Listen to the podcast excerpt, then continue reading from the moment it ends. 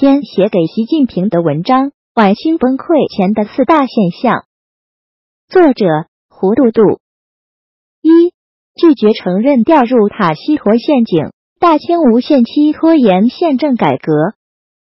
大清末期，数千自费或公费的有为青年远赴重洋留学，他们犹如第一批挣脱两千余年及全球笼的鸟儿。亲眼见证并认识了强大的西方世界，在自由的天空下，他们很快就认识到大清积贫积弱的根本原因来源于制度的落后。为此，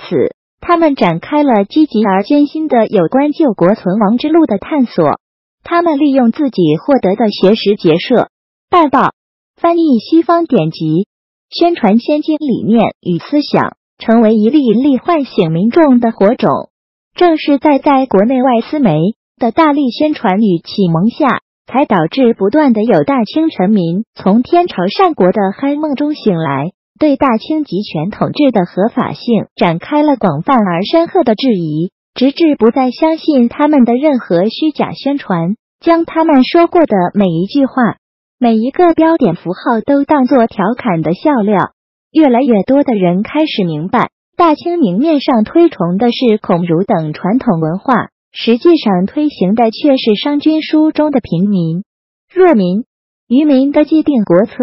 最终，两股思潮的急剧冲突，终于酿成了大清朝严重的官民对立。陷于塔西佗陷阱而无法自拔的大清统治集团，只能依靠毫无底线的抓人与判刑来制造恐惧。打压这股觉醒的思潮与进步的力量。然而，随着清醒过来的人越来越多，来自民间的反弹力度越来越大，再加上国内外舆论与列强施加的压力，甚至连久居深宫内院、刻苦钻研权谋术与管家婆思维的老慈禧也意识到非君主立宪制不能救祖宗遗留下来的江山也。于是，在老慈禧的主持大局下。大清终于展开了轰轰烈烈的改革运动，只可惜，随着改革的不断深入，最终在涉及到八旗勋贵的既得利益时，再一次遭到了来自利益集团内部的强势阻挠。他们不仅在会议上集体围攻改革中间袁世凯，甚至还唆使后太监们用臭鸡蛋狂砸，让他们这帮人或集体失业的老袁同志。关键时刻。老慈禧并没有站在改革派这边，出于对于失去绝对掌控权力的恐惧，他最终还是听从老袁的建议，宣布将改革的期限推至十二年以后，将改革的大难题交给下一代去解决。最终，就算有徐锡麟这种壮勇之士在公堂之上如猛虎般咆哮，反搞假立宪必来真革命，也未能唤醒使至醉生梦死。娱乐至死的大清权贵集团的坚决与猛回头。二，不解决任何具体问题，却致力于解决提出问题的人。大清君君臣臣，上上下下陷于新盛世的囚徒困境。世界瞬息万变，大清国破如斯，八旗勋贵们却热衷于提笼架鸟，搂着羊婆子热舞，寻找新乐子。连最起码的危机意识也没有，他们不相信塔西佗陷阱，不相信市场经济，不相信民主法治，一次次白白葬送改革的大好机遇，直至逼迫精英阶层走上由对抗转化为反抗的老路。实际上，任何集权的崩溃都是从人民对他的不信任开始的。当一个政权失去人们的拥护，并不单单是因为他有多邪恶。而是它在文化上、趣味上变成了一种拙劣可笑的东西。人们不会忘记，在苏联、东德的末期，在几乎每一个集权社会的末期，都曾发生过一模一样的事情。只要有足够多的人开始嘲笑他、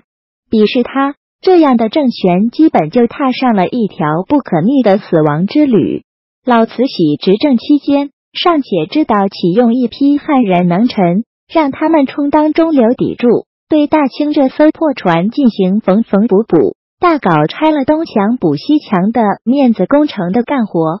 然而，自从老慈禧不幸嗝屁后，大清政权便旁落入摄政王载沣与庆亲王奕匡之手。这哥俩一个弄权，一个敛财，先后撵走袁世凯，气死张之洞，连表胡将的面子工程也懒得去打理了，只是一味的追求有权任性。执政就像过家家般，想一出是一出，带领一帮八旗家丁全面实施打砸抢烧的高压政策，最终玩残了别人，也玩残了自己，放送掉了大清最后一次回光返照的机会。可以说，大清统治集团在不断的给人民制造恐惧、画地为牢、严加管控的同时，也正在为自己挖好的坟墓砌上一块块封门砖。为自己的寿终正寝提前敲响了丧钟。有鉴于此，留给后人的启示就是：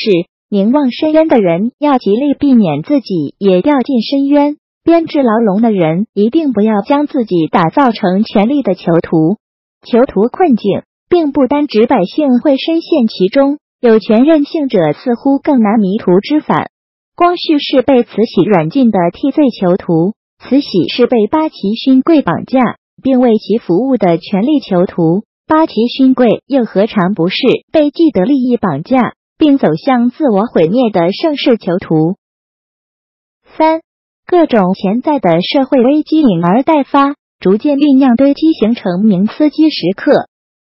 在八旗勋贵与一帮或老一少的顽强阻击下，大清的改革最终功亏一篑。各种潜在的社会危机非但未能得到有效缓解，反而在八旗家丁们有权任性的胡乱折腾下，呈现出愈演愈烈的急剧攀升态势。简单归纳起来，大清的社会危机主要包括：一、诚信危机，国不知有民，民亦不知有国，官员视民众如草芥，民众视贪官为仇敌，道德沦丧，土匪横行，底层互害高层内斗。上有政策，下有对策。政府无论宣传什么、表什么态、干什么事，都玩不转了。二、经济危机，经济危机又包括通胀危机、债务危机、金融危机三部分。大清虽然号称 GDP 天下第一，但是大部分税收都变成了列强与八旗勋贵们共同瓜分的蛋糕，民众所得少之又少，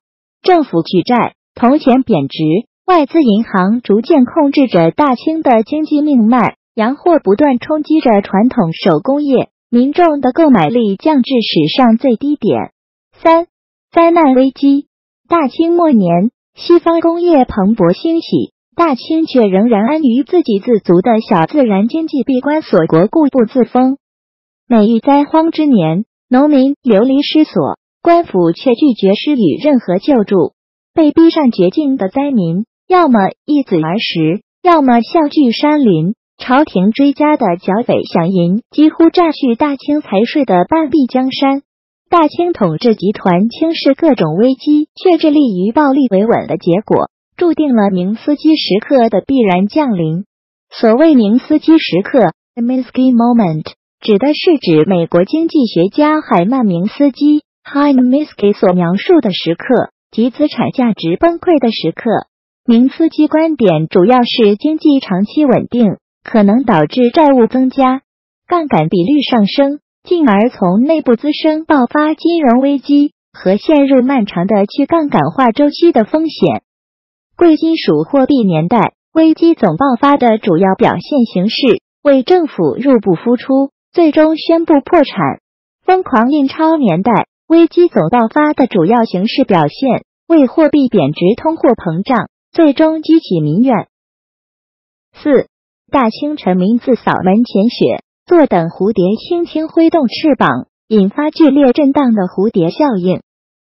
既然没有人愿意去解决任何实际问题，也没有人有勇气去排解各种社会危机，那么唯一的解决之道就只剩下继续挥舞胡萝卜。和大棒隐瞒危机、打压真相，一厢情愿的将灾难爆发的时间无限期向后拖延，直至演变成一发不可收拾的毁灭性灾难。说白了，就是举国沉沦，大家一起坐着等死。那年头，谁都看明白了，既然说真话有风险，那就继续自娱自乐的歌颂盛世，直至娱乐至死吧。谁都知道雪崩之前的日子是最难熬的，但是为了苟且残喘，大家还必须艰难的活下去。大清国民与大清统治集团比拼的就是谁活的时间更长。谁都知道泥足巨人必然坍塌，谁都知道深刻巨变终会到来。但是深受明哲保身的传统熏陶的大清臣民，就是打死也不往外说。但是下意识里，他们总在盼望有一只美丽的蝴蝶，在不经意间轻轻扇动一下翅膀，有一声轻嘘，提前引爆雪灾、压倒骆驼的最后一根稻草，忽然从天而降。直到那时，大家才会轻吁一口气，谢天谢地谢上帝。总算彻底解脱了。既然大清统治集团迷恋枪杆子的威力与笔杆子的魅力，拒绝任何合理的改良建议，执意一条道走到黑，那么迎接他的就必然是被暴力推翻。问题是，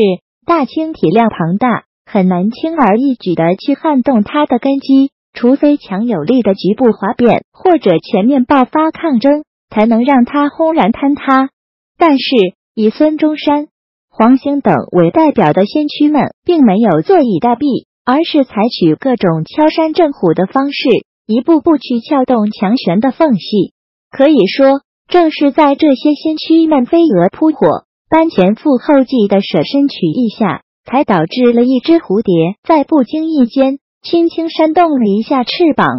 正所谓种什么因得什么果。传说中的那只蝴蝶，就是发生在湖北武昌军营内的一次意外哗变。武昌起义打响了辛亥革命的第一枪，就像一只蝴蝶在不经意间轻轻扇动了一下翅膀，迅速引发了全国的连锁反应。最终，看似无比强大、拒绝任何改良建议的大清腐朽王朝，终于在漫天蝴蝶挥舞的翅膀下灰飞烟灭。三岁的清帝溥仪在北洋嫡系的逼宫下发布了退位诏书，这难道不正应了那句反搞假立宪必来真革命的预言吗？大清灭亡留给后人的启示就是：看似武装到牙齿、